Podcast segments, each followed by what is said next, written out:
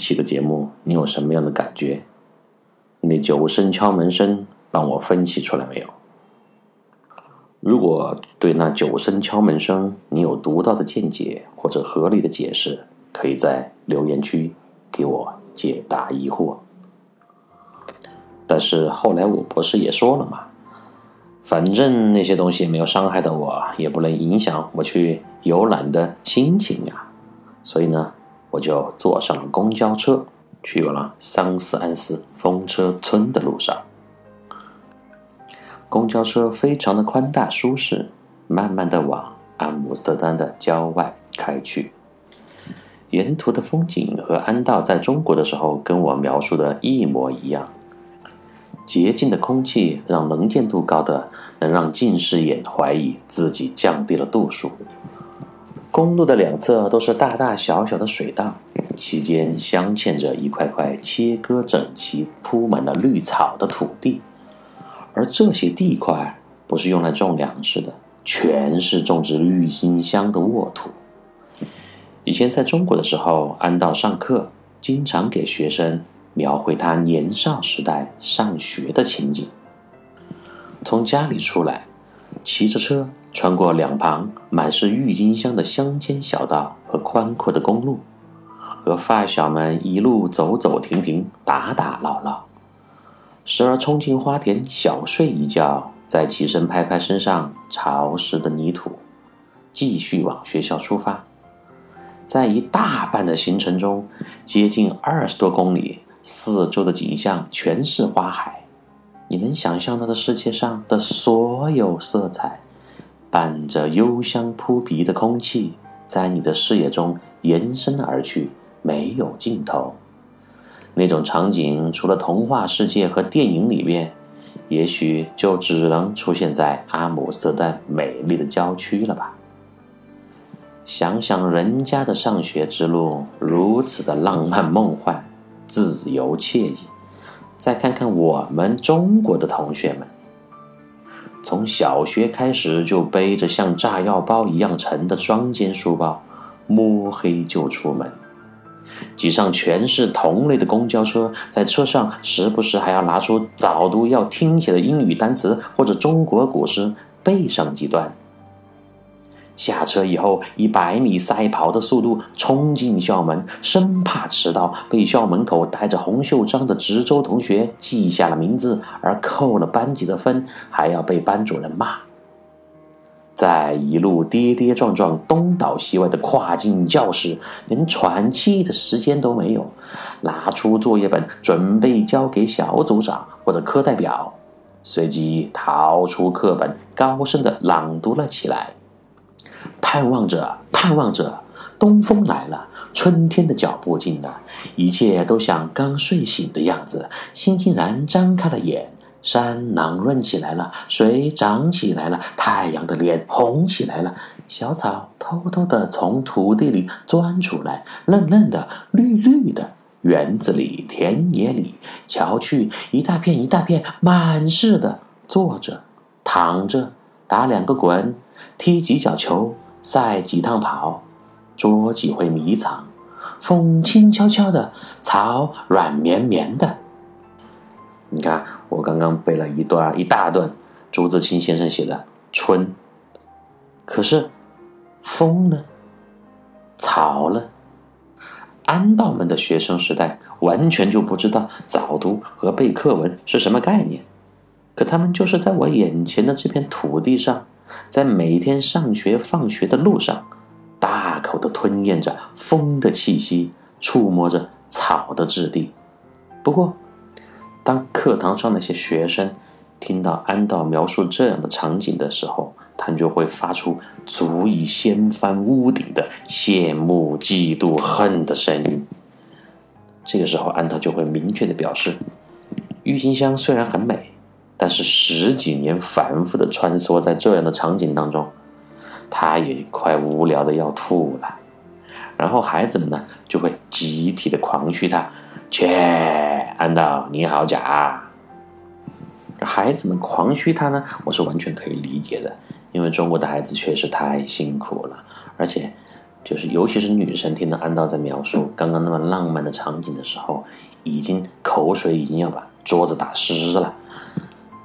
但是我觉得安道没有撒谎啊，因为为什么？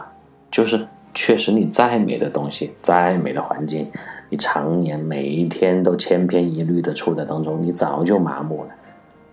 你还有什么样的心情去欣赏那路那个路途当中的美景呢？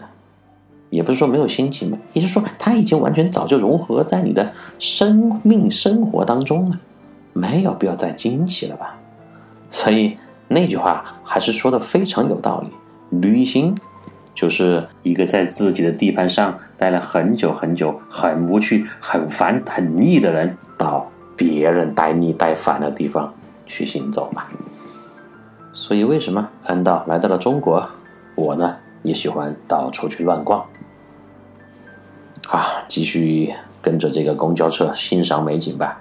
你看今天的画风又完全变得非常轻松了，就昨天那个恐怖的敲门声又离我们渐渐的远去。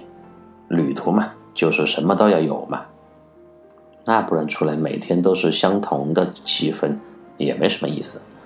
好了，我们继续欣赏风景，一路的景色都非常的美。每天早上呢，这北海上吹过来的风，都给整个阿姆斯特丹带来了干爽明亮的感觉。我想起了在呃非典的时候，这个都江堰，成都西北部的都江堰，它是非常安全的。就是有人这么说嘛？为什么呢？因为每天早上啊，呃，从那个青城山就有一股风从这个山上吹到。都江堰的城里面，所以呢，呃，他们就说都江堰的人都不用戴口罩。零三年的时候哈，就上一次大疫情爆发的时候，其实我觉得还是有一定的道理的，因为空气里流动的越频繁越快嘛，那个病毒停留的时间就越少。但是是不是这个风越少的地方，比如说成都的下这个都江堰的下游就是到成都，那成都这个地方它相当于是平原，空气流动比较少。那那个病毒它就待着不走的呢？也有很有意思的一个一个呃那个说法哈。反正这个四川人，尤其成都人呢，心态特别的好啊。什么地震呢，只要不这个头房摇垮，都不会往外走，继续在家里面烫火锅、聊天、打麻将之类的。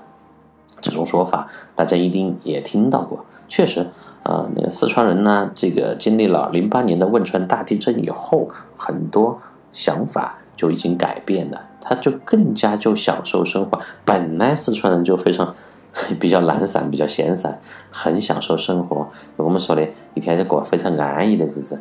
但是呢，这个尤其零八年过后啊，大家就所有的人都开始买车。说零八年过后，很多汽车就新的车子在成都街上就出现了，因为大家不想存钱，他想的就是有点接近于那个老外的这种。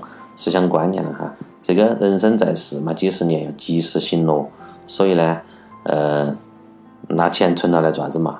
你还不如拿了去去消费，都去享受去耍了。所以为什么这个呃，成都川 A 的车子在全国到处各地都能看到？那四川人特别喜欢自驾啊，呃，这个我又说成四川话了。好，我这个从四川话四川话啊转回到普通话，但我觉得四川话。大家，呃，虽然不是四川人，应该都还能听得懂嘛，只要不说的太快啊。好，啊，今天又是乱吹。我觉得呢，那个四川人现在的这个生活态度呢，你不能说他就不上进啊，不去存钱呐，没有忧患意识呀，就是跟传统的中国的观念有点出入。但是从某种意义上来讲，也对呀。比如说，你看这次疫情。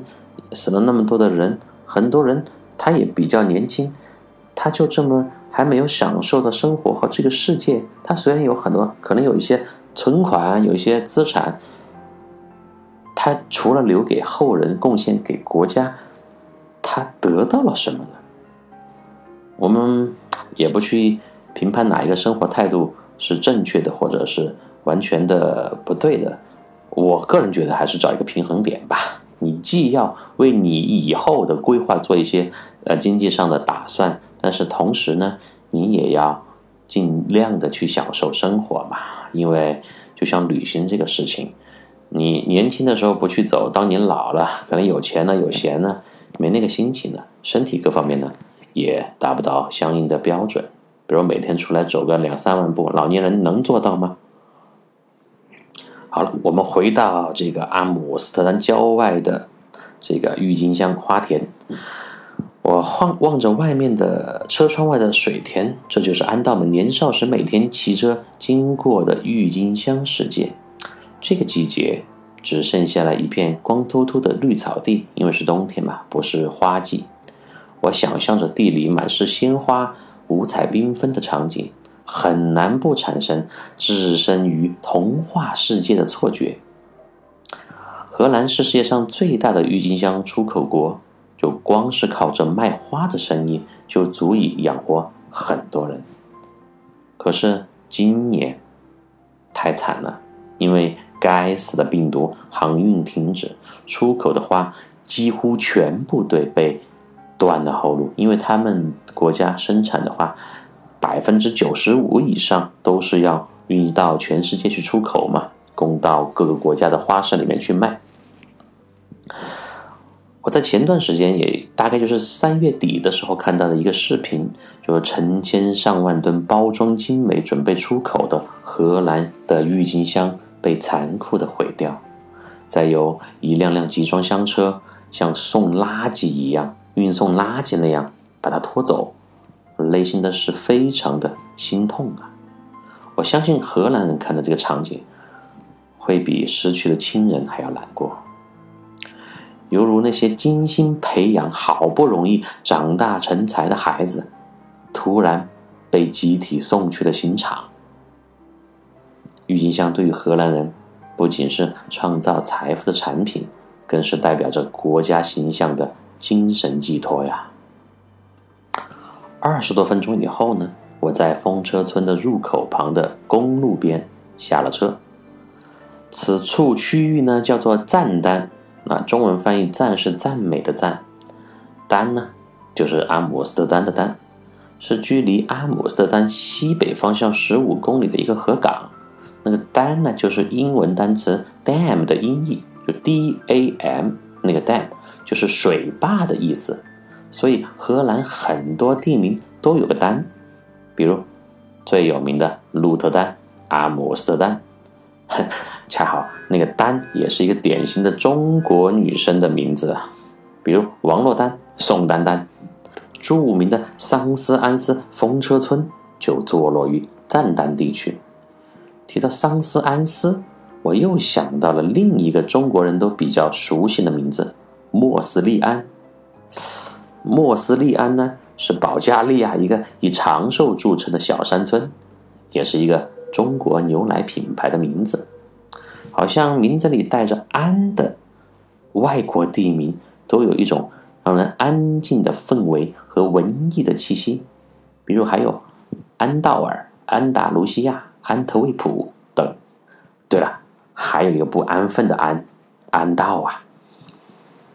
你看，我就又开始乱想，看到一些名字呀、这个地名之类的东西，就开始进行大量的联想吧。就走在路上，乐趣就在于此。有可能本来我就是搞语言教学出身的嘛，就看到地名名字发音啊这些东西就比较天然的有兴趣。桑斯安斯这里呢，就保留了居民生活区、半开放的工业区和博物馆。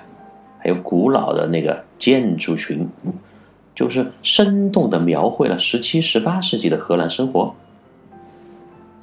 真实的房子、古老的造船厂、呃，制作木鞋的表演，还有风车，每年都吸引着成千上万的游客。只是这个季节游客相对少得多。桑河，啊，桑河就是流经这个地方的一个河。桑河区呢，也就是赞丹地区旁边的一个区域。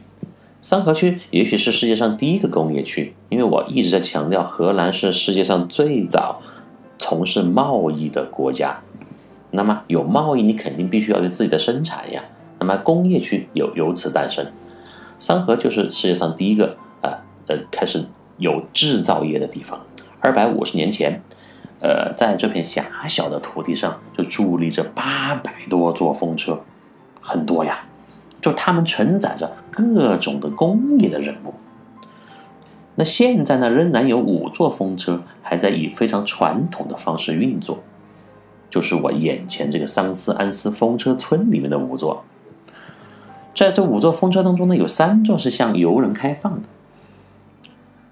呃，在桑河上泛舟游览，能够从另外一个角度欣赏这些美丽的风车。但是好像冬天，呃，没有提供这个河上游览看风车的服务。至少我没有看到，因为确实游客比较少嘛，再加上冬天郁金香花没有开，然后河面上比较冷，所以可能就停止了。那风车村内的博物馆呢，包括了木鞋制造厂、白醋制造厂、面包房、奶酪和乳制品的作坊，还有一百多年的杂货店。这里呢，也是本土画家梵高早期绘画生涯当中最喜欢来的地方。这位人民艺术家最喜欢的就是描绘农民在田间劳作和农村的景象。因为来了这里，让我在后面一天的梵高博物馆的游览当中，更有与他通灵的感受。因为我看到的就是很多他的画作当中出现的真实场景呀。因为这个季节郁金香还在冬眠，所以呢游客并不多。下车以后，我就和一些稀稀拉拉的人一起慢慢的往村里面走去，就准备开始欣赏。冬天，风车、水田相连一片的瑰丽。嘿，man！走在我旁边的一个金发大叔很大声的叫住了我，吓了我一大跳。昨天晚上那个鬼船经历刚刚快要被我淡忘，我就这么一惊，着实被吓得不轻啊！这个高大威猛的男人操着一口荷兰乡村的英语口音对我说道：“哎，你一个人吗？”哎，这里的角度很好呀，可以远眺整个村子的全貌。我就是这个村子的人，要不要让我这里在这里帮你拍张照呀？啊！我顿时一愣，这是什么操作？强制性消费吗？但我马上又打消了这个念头。眼前这个虽然身材高大，但皮肤白皙并且彬彬有礼的男人，怎么看也不像一个坏叔叔呀。而且，根据我对荷兰人的了解，他们是绝对不会做出这么邪恶的事情的。后来一聊，才知道原来这个大叔是这里的村民，刚从城里办完事乘车回家，和我坐的是一趟公交车。出于纯粹的好意，见我孤零零的一个人拿着手机在拍着风景，就觉得我也应该在此留个纪念。所以呢，主动伸出有力的援手，想为我拍照嘛。我连连的道谢，把手机递给了他，让我让他给我拍了一张照。就在今天，啊，这个呃节目介绍里面都会有这张照片。那时候我就满脸通红，我我非常讨厌自己刚才对这个好心人恶意的揣测。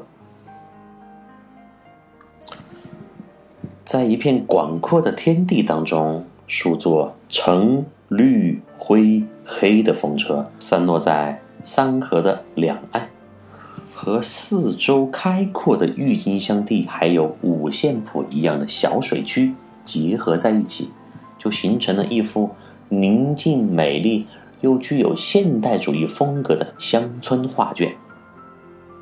好，请大家打开你的观景模式。随着我声音的描述，进入到美丽的风车村的世界。风车的配色呢，非常的大胆，颇有现代的气息，艺术风格很是明显。但是它又是很传统的形状。最下面的斜顶木屋，中间呢是石头的房顶，但房顶不是固定在墙体上，而是支撑在了滑轮上一个可以转动的盖子。房顶一侧呢，伸出了一根木轴，上面有四扇风车叶片，每扇叶片约长十五米。房顶另一侧伸出了一个粗大的木质支架，就垂到接近地面的地方，人就可以通过移动这个支架而转动整个房顶。相应呢，移动风车，呃，扇叶的朝向，以便最大限度的利用风力。也就是说，风从哪边吹过来，你这个风车的方向就朝向哪边。这个荷兰人在呃很多年前，两百多年前吧，就是非常的有智慧的啊。大家如果没有到没有到过荷兰看到过风车的话，你在网上也可以搜到这个荷兰传统风车的造型。它其实跟我们在其他地方在图片上或者是在一些视频当中看到的风车是完全不一样的啊。我们看到的风车就观赏为主，最多是一个磨坊啊。包括我在西班牙看到那个。风车村、风车镇的那个风车，它也是相对比较简单的一个结构，就是一个呃一个那个风扇下面配了一栋房子嘛，直接固定在上面的。但是你看我刚刚描述荷兰的风车，它的这个结构就相对比较复杂。好，我们再来说一下这个风车的呃作用是什么？这些风车呢，它是承担着各种工业和农业的任务。工业上呢，主要依靠风力来转动机械设备；农业上是依靠风车进行排涝和灌溉。荷兰呢，濒临大西洋，常年盛吹西风，当地人常说，在荷兰没有夏天，只有寒风呼啸，就随时那个地方风都很大。而在桑河地区，就风力似乎就更加强劲一些，所以为什么就修了八百多座风车在这里？比如我们现在在中国，你看到，呃，很多地方也是在山顶上去一排一排的那种风力发电的大型的风车嘛，就一整批山全部都是，当那个就很大了啊，一个呃扇叶大概有三十米到四十米吧，很长很大。好，为了生存呢，荷兰人在几百年前就用这样独特的方式创造出了生活的传奇。为了让处于低洼的田地保持干燥，人们利用风车还来排水制涝。后来呢，又使用风车把风力变成了巨大的动力，用于了锯木啊、榨油啊、造纸还有研磨这样的一些功能。尤其是它制造的羊皮纸，更是在世界上首屈一指。据说，一七七六年的美国独立宣言就是写在三河地区制造的羊皮纸上的。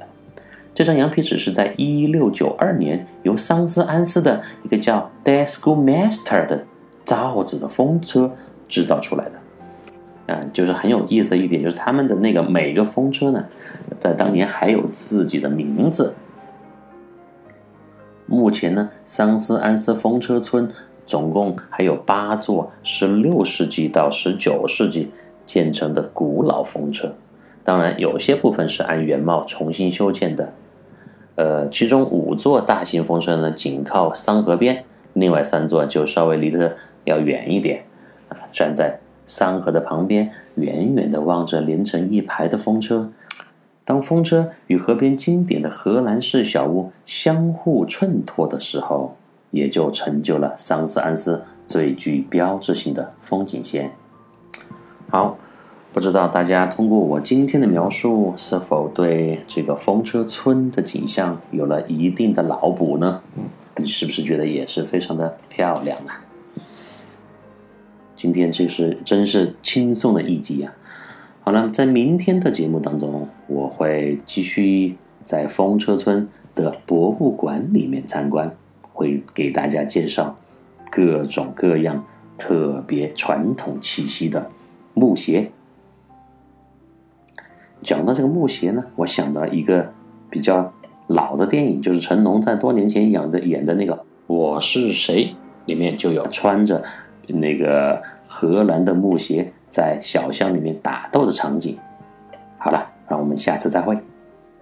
谁下我